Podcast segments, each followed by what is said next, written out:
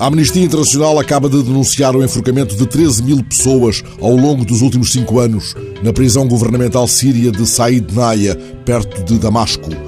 A notícia fala em pessoas enforcadas em segredo, em levas regulares, à meio da noite, à margem de qualquer decisão judicial e configura um ato de extermínio, tal como entendem os investigadores da Amnistia Internacional, depois de terem registado o testemunho de mais de 80 pessoas, entre eles guardas e prisioneiros.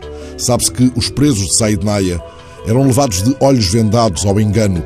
Diziam-lhes que seriam transferidos para outra prisão, quando na verdade os estavam levando para uma outra sala do mesmo edifício, onde lhes passavam uma corda ao pescoço e os penduravam. Uma dirigente da Amnistia, ligada às investigações, considera que os horrores descritos no relatório revelam uma campanha secreta e monstruosa, autorizada ao mais alto nível pelo governo sírio, com o objetivo de cortar pela raiz qualquer manifestação de dissensão. Estas revelações são feitas em vésperas das conversações de paz sobre a Síria, marcadas para Genebra, e sugerem a necessidade de uma investigação mais funda, patrocinada pelas Nações Unidas. Elas permitem, entretanto, muitas reflexões sobre os limites e as intenções da intervenção dos vários atores internacionais no cenário sírio.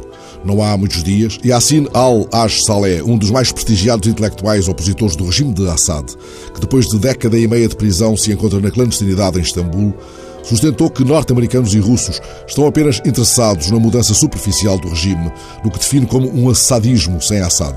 Saleh acredita que os Estados Unidos definiram uma linha vermelha e que essa linha vermelha permitiu um acordo com os russos para o desarmamento químico do regime.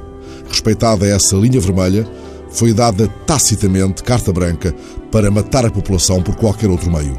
Guardei destas declarações do opositor sírio uma frase inquietante. O mundo não ajudou a Síria a mudar para melhor e, desse modo, a Síria contribuiu para que o mundo se convertesse num lugar pior. A Cimeira de Genebra está à porta.